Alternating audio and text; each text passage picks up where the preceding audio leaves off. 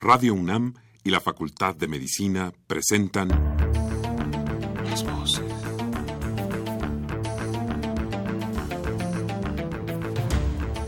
Voces. Las voces. Las voces. Voces. Las voces de la salud. Reflexión y análisis de las ciencias médicas. Acompáñenos.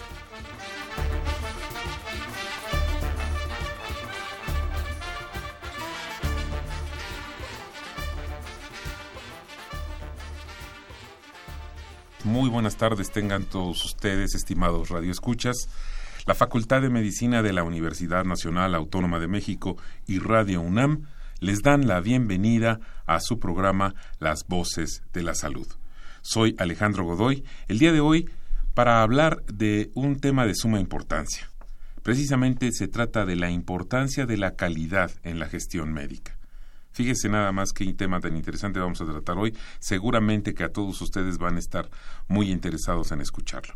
Y para ello se encuentra con nosotros el doctor Jaime Camacho Aguilera. Les queremos informar que este programa es grabado, por lo cual hoy no podremos recibir sus llamadas. Vamos a hacer una breve pausa musical y enseguida entramos con el tema. Muchas gracias.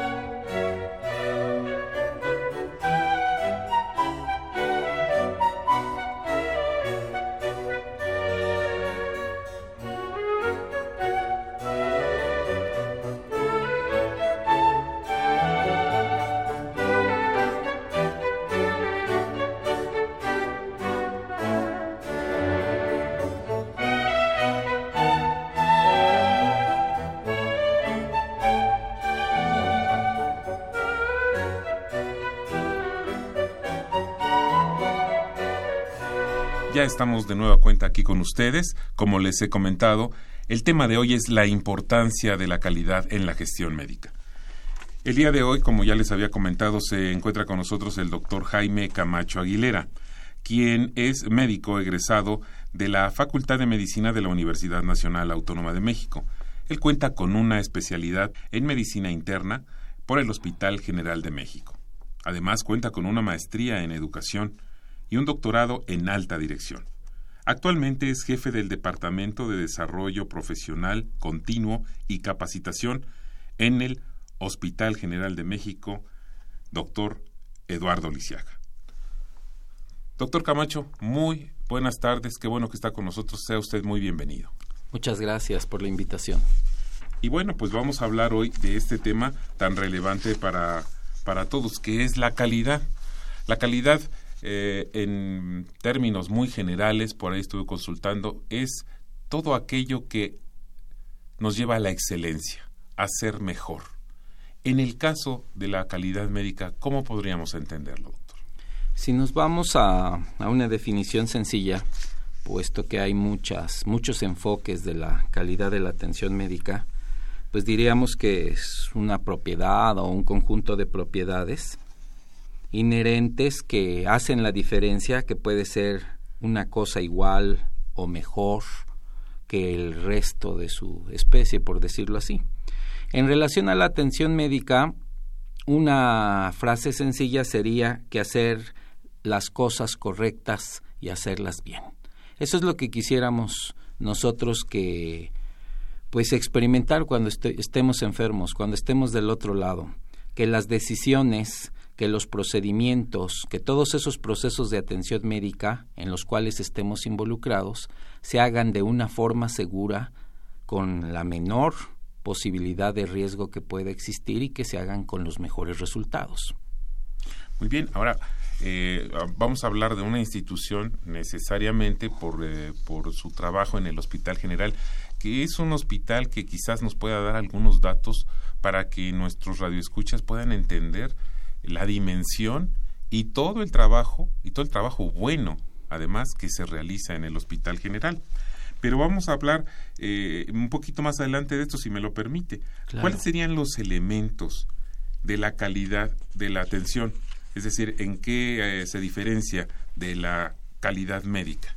Atención, eh, calidad en la atención y calidad médica. bueno, pues están muy relacionados ambos conceptos. Indudablemente que es un aspecto multifactorial, multidisciplinario. Para hablar de calidad debe de existir una excelente comunicación en la organización y deben de estar todos los integrantes que participan en la atención del enfermo con los esfuerzos claramente definidos para lograr una meta o un resultado. Indudablemente que eso depende de la infraestructura, de los recursos humanos, depende de la preparación médica, es decir, de la certificación que debe de tener el profesional de salud. Depende, entre otras cosas, también, pues de la decisión del paciente. Es muy importante contar con la opinión del enfermo acerca de los procedimientos a los cuales se va a someter para encontrar su salud. Dependerá también de la política nacional de salud, del Plan Nacional de Desarrollo que esté enfocado directamente a buscar la excelencia, como usted lo comentó al principio, y la calidad en cuanto a la atención que reciban nuestros pacientes, nuestros usuarios en las instituciones de salud. Eh, indudablemente que todas estas dimensiones que acabamos de, mencionar deben de estar centradas en el objeto principal de la atención, que es el enfermo el enfermo con el respeto de todos sus derechos, el enfermo con la integridad, el enfermo con la salvaguarda de sus recursos económicos. Sabemos que a veces muchos de los problemas de salud llevan a gastos catastróficos. Eh, las instituciones públicas, como es el Hospital General, pues buscan transformarse todos los días, en el caso de la, de la institución, para alcanzar los, los resultados deseados, ¿no? El hablar de calidad implica también de un compromiso institucional y de una cultura, no necesariamente como procedimientos o técnicas rígidas, sino como un ambiente seguro y además de seguro cálido, amable, respetuoso para nuestros pacientes. Qué interesante y qué importante todo lo que nos está diciendo, porque pareciera ser como que cuando uno ingresa a cualquier institución como esta, las cosas suceden en automático y deben suceder de una forma y ya sin entender todo el proceso que realmente está para justamente primero con los derechos del paciente, pero también los derechos de las personas que son los profesionales de la salud, se integre este binomio para una atención de calidad. Justamente eso es lo que puedo entender, entre otras cosas. Claro, todas las organizaciones, en este caso el Hospital General de México, que se encuentra en una franca transformación a convertirse en el centro médico de la Secretaría de Salud, eh, tiene un plan, un plan institucional de calidad. Cada uno de los servicios y cada uno de los integrantes de los servicios debe de conocer perfectamente las funciones que debe de ejercer en base al manual de procedimientos. De esta manera se busca que estandarizando la atención médica se cometan la menor cantidad de errores, errar es humano, la menor cantidad de errores en el proceso de la atención médica, de tal forma que un paciente que ingresa a nuestra institución pues debe de sentir esa confianza de que los procedimientos a los cuales se va a someter están previamente definidos con estrategias previamente determinadas, con estándares que se deben de alcanzar de calidad y de seguridad y con resultados que esperaríamos en el mejor de los casos, con resultados los mejores, los más óptimos. Sin embargo, sabemos que en el transcurso de todas estas de todas estas intervenciones, pues el factor humano mm, pues está presente no nos, no nos podríamos ver libres de algunos incidentes relacionados con la atención. Pero los sistemas modernos de calidad buscan eh, estrategias preventivas más que paliativas o más que para reparar el daño, ¿no? A nosotros, por ejemplo, en la institución, el director de la institución nos dice es muy importante reportar los eventos adversos, todo lo que está relacionado con la atención médica, pero es más importante prevenirlo a través de matrices de riesgos, identificar los riesgos principales ver los parámetros, los estándares que debemos de alcanzar y las maneras en los cuales eh, podríamos prevenir ese, ese tipo de situaciones. Claro, además la experiencia va siendo va siendo eh, una suerte de manual de procedimientos justamente sabemos que va a ocurrir tal cosa o que puede ocurrir tal cosa. Antes de que pueda llegar para ponerle remedio mejor lo prevenimos. Claro eso sería lo ideal. Eso es lo ideal en los sistemas modernos de, de, calidad la prevención. La prevención de los riesgos asociados a la atención médica más que simplemente el reporte o simplemente el que también es importante reportarlos o este pues resolver los problemas que se susciten de la intervención médica, pero la prevención es un factor primordial. Yo he escuchado en algunas ocasiones el término gestión médica. ¿Nos podría definir, no sé si tenga algo que ver o esté relacionado con lo que estamos hablando? ¿Qué se entiende por gestión médica, doctor? La gestión médica, en este caso la gestión clínica, em, es un sistema mediante el cual se organiza los servicios de atención médica para precisamente alcanzar las metas establecidas por la institución. Algo bien importante es que todas las personas que formamos parte de las de las organizaciones o de las instituciones de salud, debemos de saber cuáles son la misión y la visión, qué se espera de nosotros. Y esa misión y visión va directamente relacionada con el programa de trabajo del director de la institución, que debe de estar en base al Plan Nacional de Desarrollo del Gobierno, en este caso el Plan Nacional de Desarrollo 2013-2018, que busca la excelencia de la atención médica, un gobierno cercano y moderno que podría ser una de las líneas estratégicas. En ese sentido, la gestión clínica enfoca los recursos que tiene la organización para alcanzar las metas propuestas. Si se organizan bien los servicios, se utilizan mejor los recursos. Hay mayor eficacia, mayor eficiencia, eficiencia en la atención, en la atención médica. Un servicio organizado de esta manera es un servicio que marca sus estándares, que define sus alcances y que se va midiendo constantemente de manera interna y de manera externa a través de las auditorías, a través de las inspecciones o de otro grupo de revisiones para ver qué tan lejos o qué tan cerca se encuentra de, de las metas que se ha propuesto la organización. Les recuerdo, estamos hablando con el doctor Jaime Camacho Aguilera sobre el tema la importancia de la calidad en la gestión médica. Ahora, esta gestión, esta atención médica, tiene un destino, tiene un destinatario, quiero entenderlo, doctor, y eso es el paciente la, persona que llega a, tener, a recibir esta atención. ¿Cómo se conoce finalmente la, atención del paciente? ¿Es solo porque dijo muchas gracias, me trataron muy bien? ¿O cómo, cómo definen los, eh, los parámetros de esta opinión y con qué objetivo sería esta, esta percepción del paciente? Es muy importante conocer la expectativa sabemos nosotros que nuestros enfermos van al médico porque tienen la necesidad de resolver algún problema de salud y saben que también el médico es la persona capaz de poderles ayudar a resolver ese problema de salud. Pero el principal responsable de tomar decisiones, el que va a efectuar todas las indicaciones que le dé el médico es el, es el paciente. Por lo tanto, la expectativa del paciente es muy importante. Cuando llega un paciente, por ejemplo, al hospital general, eh, hospitalizado, se hace algo que se llama valoración inicial.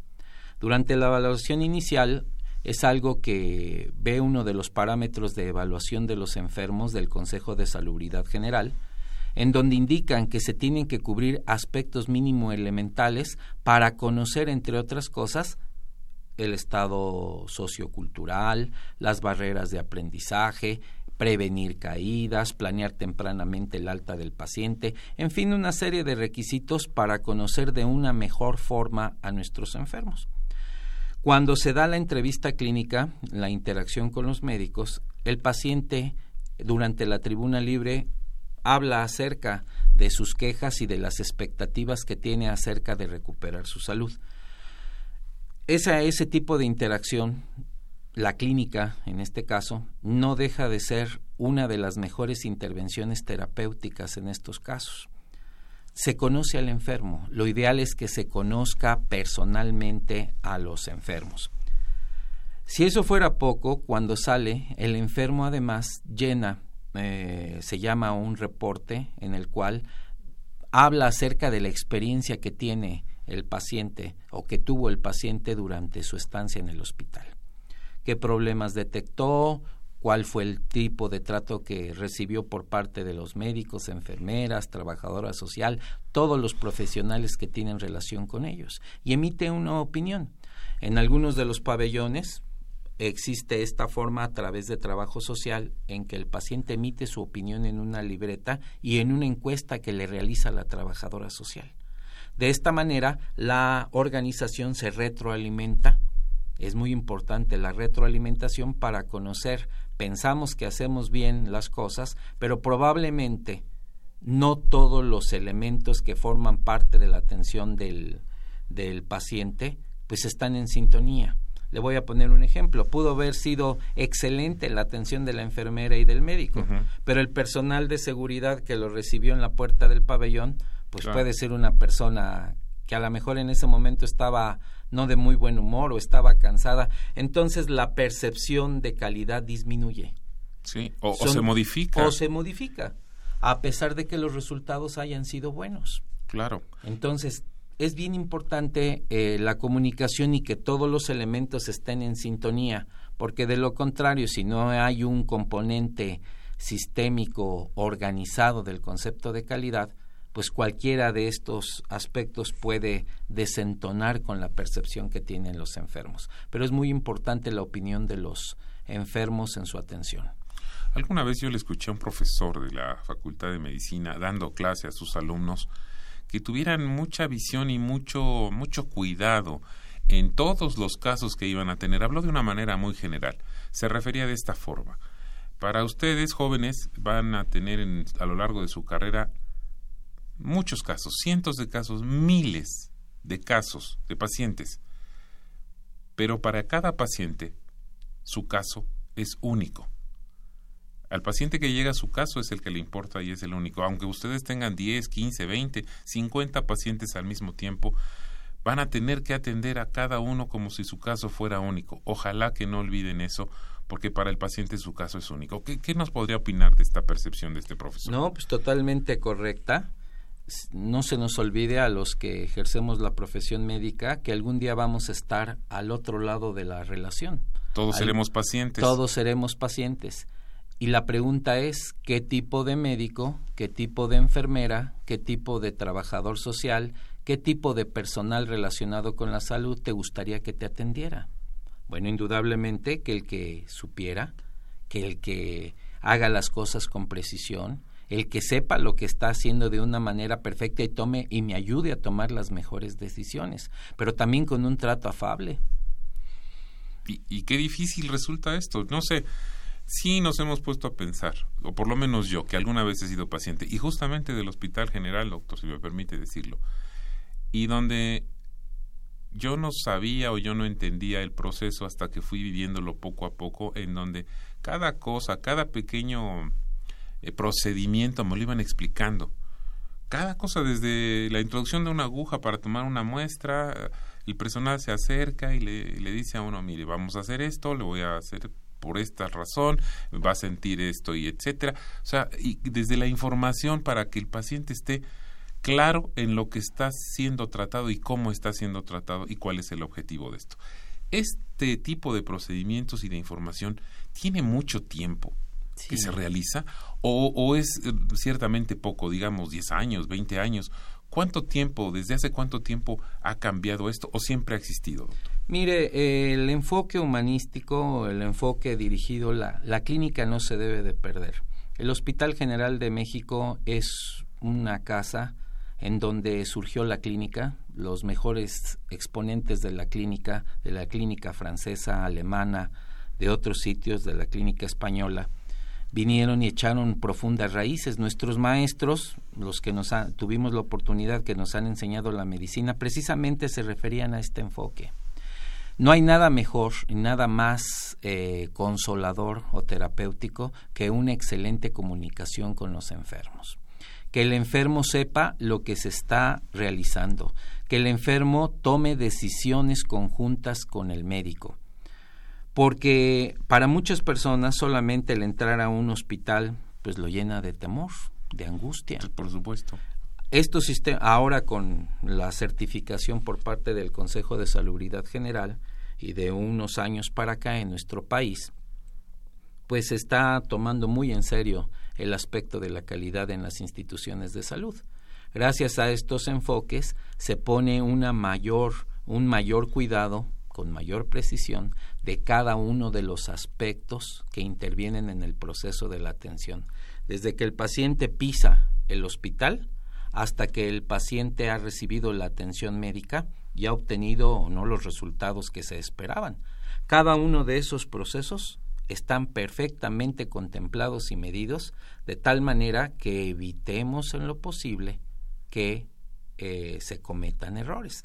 Esta sistematización como parte de un sistema de calidad pues tiene pocos años en nuestro país. Indudablemente que la Comisión Conjunta de Acreditación de Organizaciones de Salud en los Estados Unidos pues es líder en este tipo de, de, temas. Pero también en nuestro país el Consejo de Salubridad General ha absorbido esa responsabilidad y ha impregnado a las instituciones para que eh, cuiden de todos los detalles y de todos los aspectos en la atención de, los enfermos. Entonces, la clínica no se nos debe de olvidar a los médicos, el trato humanístico no se nos debe de olvidar, el trato personal, como usted lo dijo, para cada enfermo él es el 100% de su estadística. Podemos tratar a lo mejor bien a, a mil pacientes, pero por uno que tratemos mal, la percepción va a ser va a ser este totalmente distinto y sabemos que el que el medio ha cambiado, ¿no? medios amarillistas, medios en los cuales se exponen muchas veces los errores, los defectos que no deberían de suceder y que qué bueno que se dicen, pero también no se habla de las bondades del sistema de salud, cuántos han recuperado la salud, cuántos han sido atendidos con calidad excepcional. Entonces, pues creo que por ahí vamos en ese en ese sentido. Sí, claro que eh, por supuesto que muchísimos muchísimos casos salen muy bien, muy bien atendidos y con excelencia, pero se vuelve tan bueno y tan ah, se acostumbra uno a que eso salga bien que cuando hay uno o dos casos que desgraciadamente por algún motivo y con toda razón y con toda razón salieron mal por atención, por alguna negligencia pequeña médica o grande, por el trato administrativo, como decía, desde el vigilante que le recibió mal, etcétera. Y este es el foco y este es lo que sí se queda como una luz roja que alumbra y entonces ahí llamamos la atención. ¿Qué mal está esta institución? No, es que es un caso, todo lo demás a veces no se ve. Claro, aunque la sociedad civil, las organizaciones civiles, qué bueno que están pendientes de esta situación, porque son parte del proceso de calidad.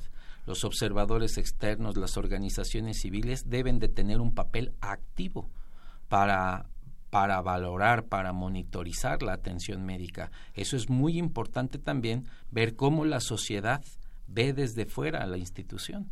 Eso es un factor primordial. Entonces, qué bueno que se sigan exponiendo estos casos, qué bueno que se sigan viendo, pero también que se dé el enfoque integral de una resolución completa de los, de los problemas.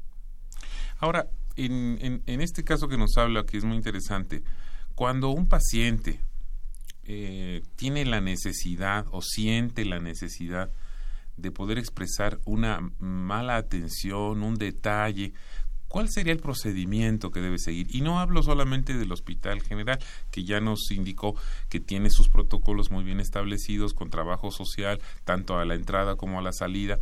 Pero si hablamos de cualquier otra institución en general, ¿cómo, cómo el, paciente estoy hablando con los radioescuchas que quizás están haciendo esta pregunta, ¿cómo poder acudir? ¿Cuál sería lo mejor para decir, a ver, fui maltratado, fui, este, no, no me trataron como yo esperaba?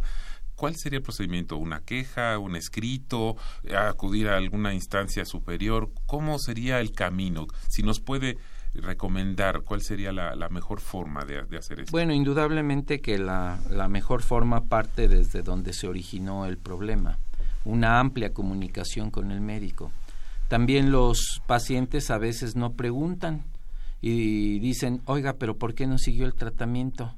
Ah, porque el médico no me dijo que lo siguiera. ¿Y por qué no le preguntó? Ah, porque yo lo di por entendido. Entonces a veces la gente no pregunta abiertamente. O puede ser el caso también de que nuestros pacientes no encuentren una respuesta satisfactoria. Lo ideal es que se agoten todas las instancias eh, institucionales primeramente, de tal forma que lo primordial es que se resuelva el problema de salud. El conflicto cae en un segundo lugar. Aquí lo importante es el paciente. Aquí lo importante es la resolución del problema de salud, no el conflicto. Entonces, cuando desviamos la atención del problema de salud y nos enfocamos en el conflicto, pues los conflictos pueden crecer hasta las instancias que no nos imaginamos, ¿no? Por vía de la CONAMED, por vía que sería la instancia más apropiada, o algunos por otras instancias jurídicas o legales. Pero la recomendación es tener una comunicación amplia con los médicos que están tratando. Y si no se logra esto, pues indudablemente que a nivel institucional con las autoridades correspondientes, con el jefe del sector clínico, con el subdirector médico, con la gente especializada en la resolución de los problemas, porque volvemos a lo que le dije, lo importante es la resolución del problema de salud, que el enfermo se vaya con la con la completa satisfacción del problema de salud. Y el conflicto, bueno, pues ya los llevarán al terreno que lo quieran llevar por vía de la CONAMED, a la instancia necesaria. Muchos van inclusive también a derechos humanos, otros se van por otras vías legales, pero lo importante no quitemos del centro del interés que es la salud, recuperar ese problema de salud que tienen los enfermos. Yo estoy completamente de acuerdo con lo que nos está diciendo. Ahora, quiero volver un poco a lo que es el modelo de hospital del Hospital General de México. ¿Cómo y cuál es este modelo de atención que tiene un hospital como el Hospital General de México, que es tan grande, que atiende personas de todos los estratos socioeconómicos, de todos los rincones de nuestro México, y llegan allá? ¿Cuál es este gran modelo que finalmente me hace, de antemano se lo digo, felicitar el trabajo que realizan en el Hospital General de México? Sí, eh, el Hospital General de México tiene una política de cero rechazo Está actualmente en el último reporte del año pasado con más de un millón doscientos mil intervenciones de salud al año. Tiene 48 especialidades, todas las especialidades, especialidades médicas y los tres niveles de atención. Así que la referencia y contrarreferencia se lleva a cabo dentro del mismo hospital general. Tiene el primero, el segundo y el tercer nivel. Ahorita digamos que es un híbrido porque está con parte de una organización todavía horizontal, de ese antiguo organización del hospital a copia de los mejores hospitales eh, europeos, con los pabellones horizontales, y actualmente, como le comentaba, está en el proceso de verticalización, una organización vertical. Ese modelo hospitalario que va rumbo hacia la formación del centro médico de la Secretaría de Salud, eh, pues es muy es complicada porque involucra tener un plan de calidad y de atención médica claramente definido para todas las áreas, desde el primer nivel de atención hasta el área de hospitalización y las especialidades en segundo nivel y el tercero con un plan eh, sistémico e identificación de riesgos. La organización, pues indudablemente que es, es difícil, tiene una sobredemanda de atención en, en, consulta, en urgencias particularmente, es centro de referencia, pero se tratan de acortar los, los tiempos de espera. Hay una, un programa de agendas electrónicas para hacer más ágil, más expedita la, la atención médica. Y se trata también que cada vez más ese sistema de eh, calidad impregne a toda la organización Creo que hay una actitud muy buena por parte del personal. Todos están comprometidos y tienen la camiseta del hospital y saben que pues es prioritaria la, la atención de nuestros enfermos con calidad a pesar de la gran cantidad de, de pacientes que llegamos a manejar. Están el tipo de atención y el modelo definido en los manuales de organización. Cada servicio, cada especialidad tiene un manual de organización que se conecta con los procesos que son comunes a la organización, como es la, admisión, el alta hospitalaria, las interconsultas, los principales metas de seguridad del paciente. Entonces, cada, cada especialidad tiene un manual de organización específico que se debe de cumplir. Estamos hablando esta tarde en Voces de la Salud con el doctor Jaime Camacho Aguilera sobre este tan interesante, tan complejo tema que es la importancia de la calidad en la gestión médica. Vamos a hacer una pequeña pausa musical y continuamos con nuestra entrevista.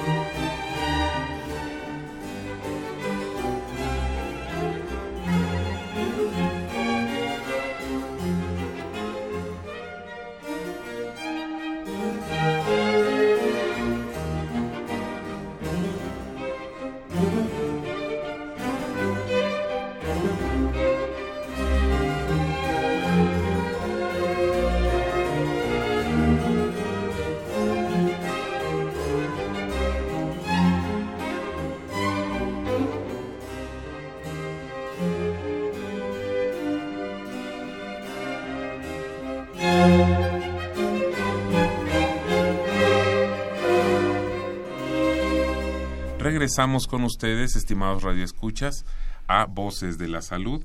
Eh, como ustedes recordarán, estamos hablando con el doctor Jaime Camacho Aguilera, quien nos está haciendo toda esta relatoría de lo que ocurre en un hospital tan importante en nuestro país, en nuestra ciudad, como es el Hospital General de México.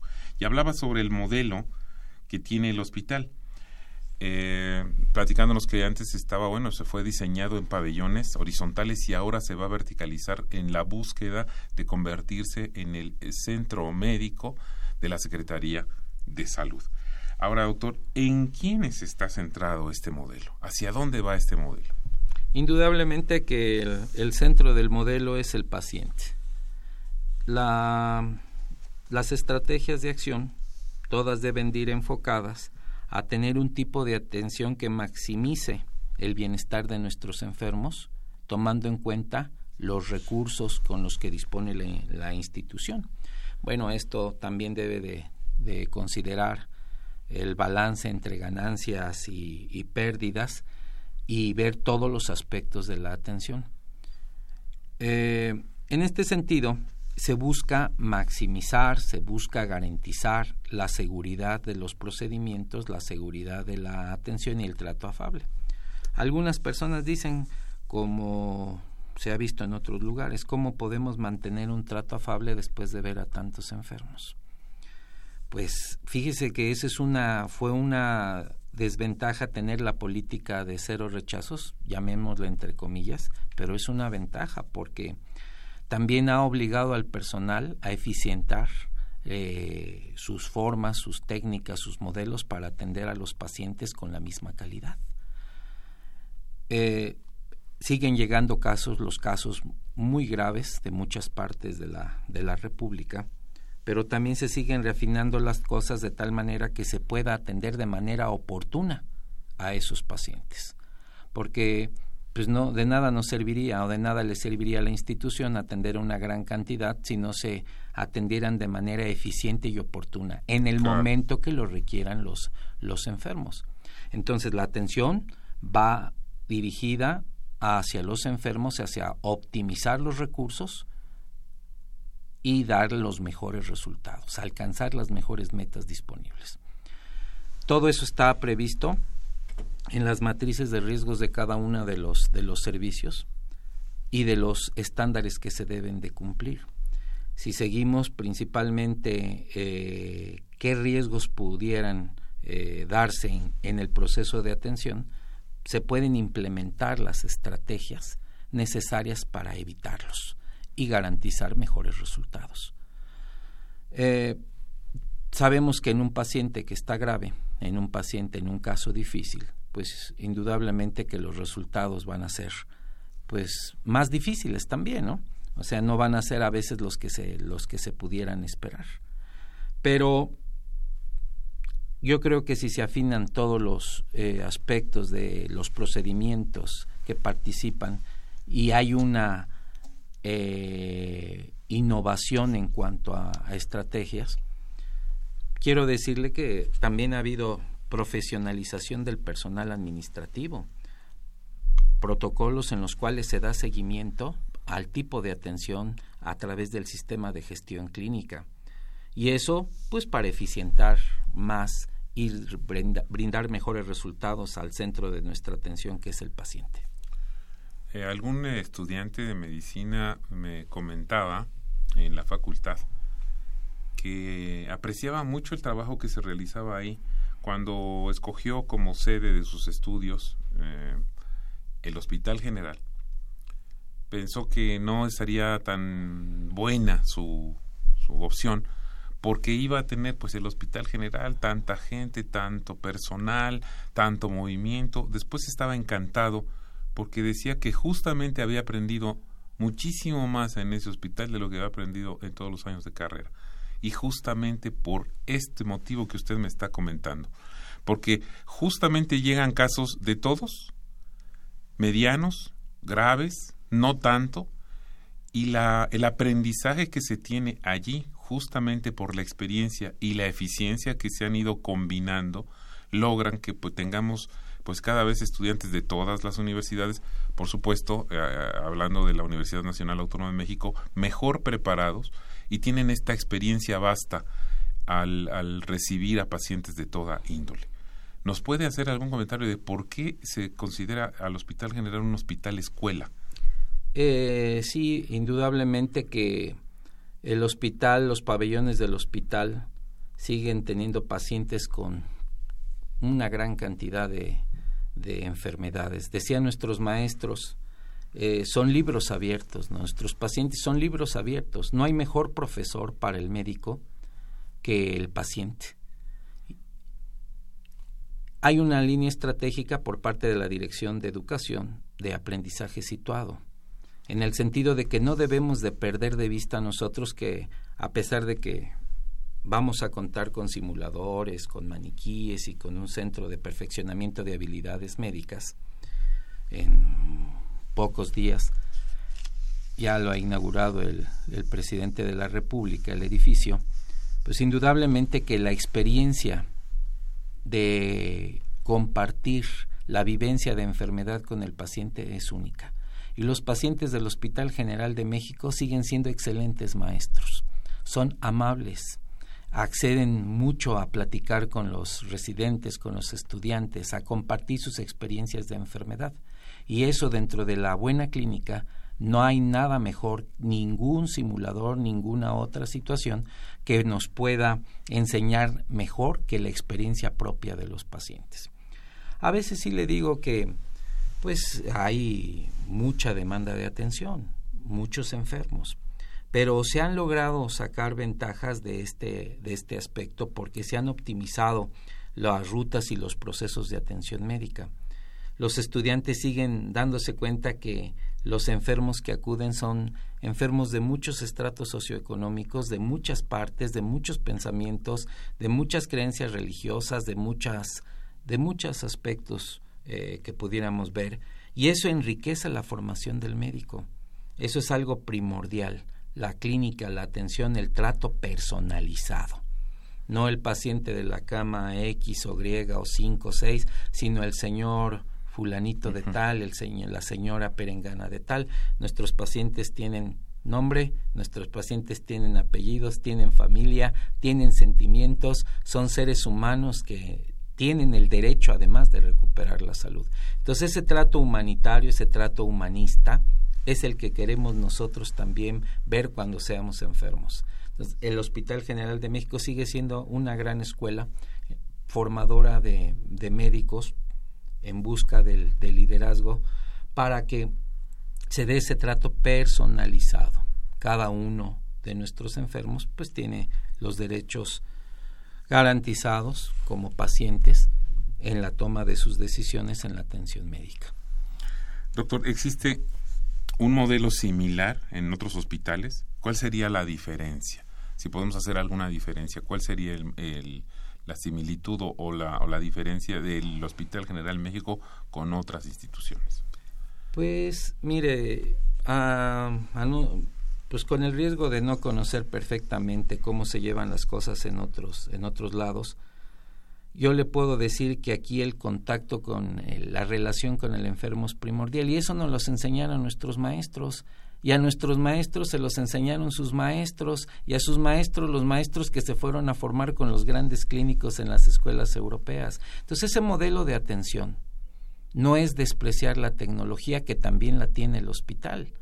No, la tecnología es valiosísima, es amiga de la clínica, no es enemiga ni es ni se contrapone, es complementaria de la clínica. Pero el trato personal, el trato humanista es esencial y eso lo da la formación clínica. Afortunadamente en nuestra escuela, la Facultad de Medicina de la UNAM, sigue fomentando la formación de estos grandes clínicos que necesita nuestro país. Y también la interpretación de la tecnología. Son dos aspectos complementarios, no están peleados.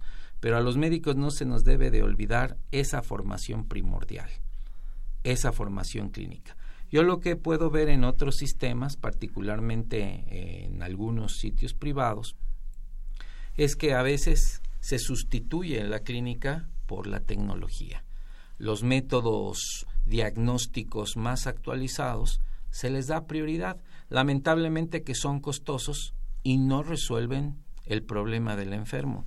Si tomamos en cuenta también lo que nos dijeron nuestros maestros en la escuela, en la Facultad de Medicina, nos dijeron muchos de los enfermos, además de tener el problema orgánico, pues no, no se nos olvide la integración eh, biopsicosocial del enfermo. Tienen también eh, alteraciones del estado de ánimo, tienen tristeza, por lo tanto, angustia, malestar porque están enfermos. Entonces, a veces ese componente, ese componente psicológico, se deja a un lado por enfocarse a aspectos biologistas puros. Y la tecnología en ese aspecto no brinda los mejores resultados. Se debe de utilizar la clínica, se utiliza la, la tecnología cuando así lo requiere, pero como complemento para confirmación o para descarte de un diagnóstico clínico. Bien, doctor, ¿cómo, cómo obtiene información, además de todo lo que nos ha dicho, cómo se obtiene la información un hospital como el Hospital General de México para mejorar la atención? Nos ha dicho muchos aspectos, nos ha dicho cómo, cómo obtienen la información del propio paciente, pero además de esto, ¿existirían algunos otros factores que nos pudiera comentar que justamente han servido para trazar toda esta ruta de mejoría en la atención médica? Sí, claro, están identificados riesgos, indicadores, estándares que nos van diciendo y que se van midiendo paulativamente en los servicios los resultados que se están obteniendo. Hay un sistema de calidad eh, bien definido con marcadores y estándares y elementos medibles que deben de cumplirse y se va dando seguimiento eh, un seguimiento gradual para que se vean de qué manera se están contemplando y qué alternativas y estrategias se deben de tomar en el caso de que no se estén cumpliendo los, los indicadores. Un ejemplo de ello por ejemplo, eh, son las, las metas e internacionales de seguridad del paciente, desde una identificación correcta de nuestros enfermos, la forma en la que se están identificando a nuestros pacientes, para darles la dieta, para practicarles algún procedimiento, para transfundirles sangre. O sea, todos estos elementos se están midiendo en los diferentes. Hay un líder de cada una de estas metas, hay un líder de cada uno de los sistemas en, en el hospital y van haciendo las mediciones de acuerdo a la matriz de riesgos que identificaron. Identifican el riesgo prioritario, le dan seguimiento, lo resuelven y se van identificando más riesgos en el transcurso. De esa forma, el sistema se retroalimenta, la institución se va renovando, se va conociendo mejor y nos damos cuenta en un terreno real si se están cumpliendo o no las metas que se están proponiendo. Entonces hay una constante medición de estos elementos. Hay estándares que se deben de cumplir. Quiero hacerle una pregunta que eh, espero no desviarme demasiado del tema, pero que me ha estado rondando la cabeza desde hace un rato que estoy escuchándole respecto a esta relación justamente médico-paciente y qué tanto interviene el paciente en su propio tratamiento.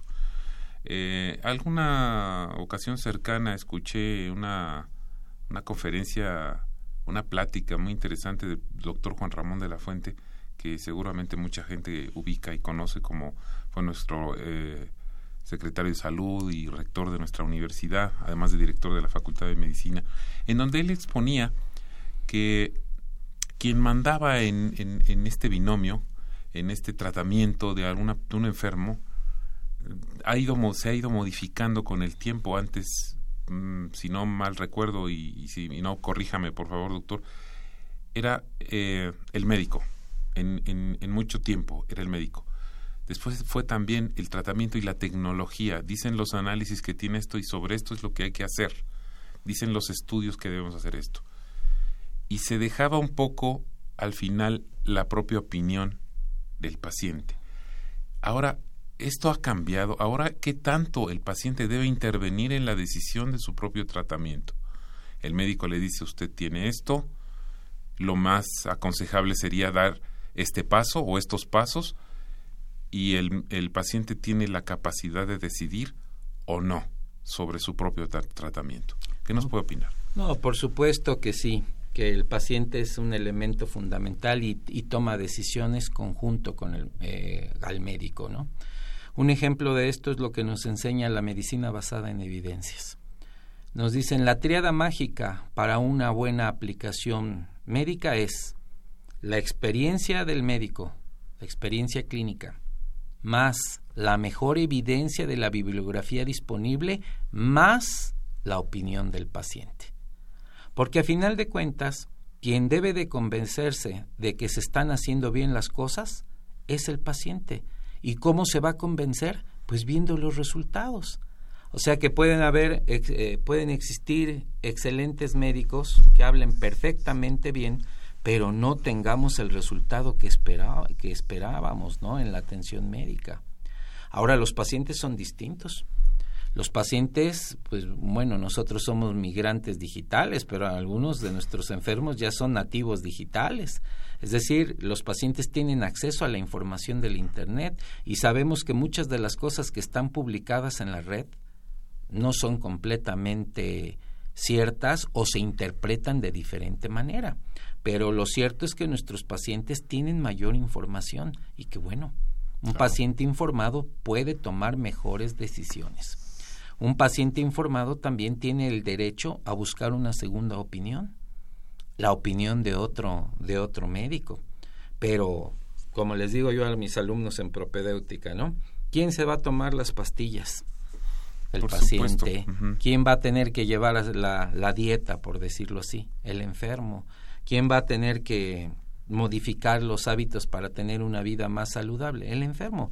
Pero si el enfermo no se convenza, después de escuchar lo que le dice el médico, y el médico no hace que el principal responsable de esto sea el paciente, entonces el paciente va a seguir tomando un papel pasivo y no un papel decisivo, activo en, sus, en, la, en su salud pronto se va a abandonar ese, ese tipo de estrategia. Pero si el paciente se convence, nada más con ver al médico, como decían antiguamente, nada más de ver que está el doctor o la doctora fulanita, mire, ya hasta me siento, ya me, siento ya mejor. me siento mejor. Y, esto es esto es real, por supuesto que es real, el tener la, la sensación de que ya tengo a alguien que, que sabe que por eso es médico y quien, en quien voy a confiar mi salud, mi cuerpo, mi, mi, mi enfermedad, y se, y se empiezan a relajar.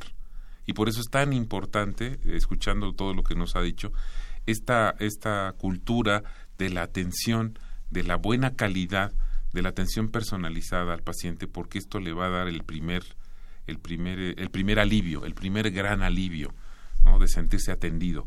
Aunque no le hayan dado ni una pastillita ni ningún tipo de tratamiento, solo escucharlo ya le brinda un, un bienestar especial. Claro.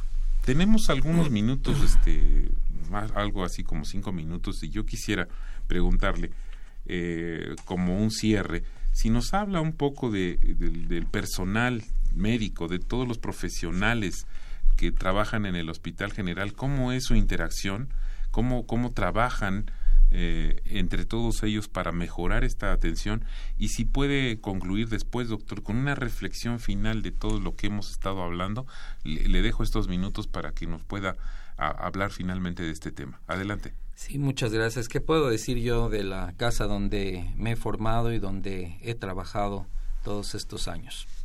Pues puedo decir que, eh, sin temor a equivocarme, que el Hospital General de México es una gran familia. Y como familia debe de trabajar de forma organizada. Como familia tiene problemas internos. Como familia proyecta eh, también las oportunidades que tiene para capacitarse de una mejor manera. Estamos trabajando arduamente para que todos los elementos que forman parte de la, eh, del tratamiento de nuestros enfermos, el personal médico, enfermeras, trabajadoras sociales, ramas para fines administrativos, todos tengan una forma de profesionalizarse de manera que hagan y cumplan con sus funciones de la mejor manera. Es importante la comunicación, hay buena comunicación entre todos los, elementos, hay un buen liderazgo en el hospital, el director de la institución es una persona que tiene las metas claramente definidas, con las puertas abiertas para hablar con todos los elementos de la organización y creo que el hospital se ha esforzado por tomar ese reto de ser una institución líder y de llevar al hospital a los mejores términos posibles. Como reflexión, yo le puedo decir que la calidad en la atención médica no eh, debe de ser considerada como algo aparte, como algo diferente. Como algo lejano. Como algo lejano. Es una prioridad. Es un elemento indispensable. Simple y sencillamente porque nos va a tocar a nosotros en cualquier momento y en cualquier institución. Entonces la calidad no debe de ser solamente para pasar una certificación o para cumplir con un estándar. La calidad debe de ser una cultura, debe de ser una forma de trabajar todos los días de la mejor manera disponible. Es decir, con los recursos que disponemos, alcanzar los mejores resultados, cumplir con las expectativas de los pacientes, de nuestros usuarios y que demos los mejores resultados. Para eso también necesitamos recursos, ¿verdad? Para eso también necesitamos profesionalización. Para eso también necesitamos ser unas personas que estemos plenamente convencidas de que si empezamos por nosotros, por ser mejores seres humanos, mejores profesionales, vamos a procurar atender a los demás como nos gustaría que nos atendieran a nosotros. La calidad no es un lujo, la calidad es una necesidad diaria en la atención de todos nuestros pacientes. La calidad es un derecho también. La calidad es un derecho. Pues ya lo tienen ustedes. Eh, fue para mí, para mi gusto, para nuestros radioescuchas, espero que también haya sido un programa muy interesante, muy, muy aleccionador sobre todos los derechos y obligaciones que tenemos como pacientes. Y no tengo otra cosa más que agradecerle esta, esta exposición tan exquisita que tuvimos el día, eh, el día de hoy, esta tarde, en Voces de la Salud al doctor Jaime Camacho Aguilera. Pues bien, esta fue una coproducción de la Facultad de Medicina y Radio UNAM. A nombre del doctor Germán Fajardo Dolci, director de la Facultad de Medicina y de quienes hacemos posible este programa, en la producción y realización, la licenciada Leonora González Cueto Bencomo y la licenciada Erika Alamilla Santos. En los controles técnicos el día de hoy, Rafael Alvarado y en la conducción en el micrófono Alejandro Godoy. Tengan todos ustedes muy buenas tardes. Radio UNAM y la Facultad de Medicina presentaron Las voces. Voces.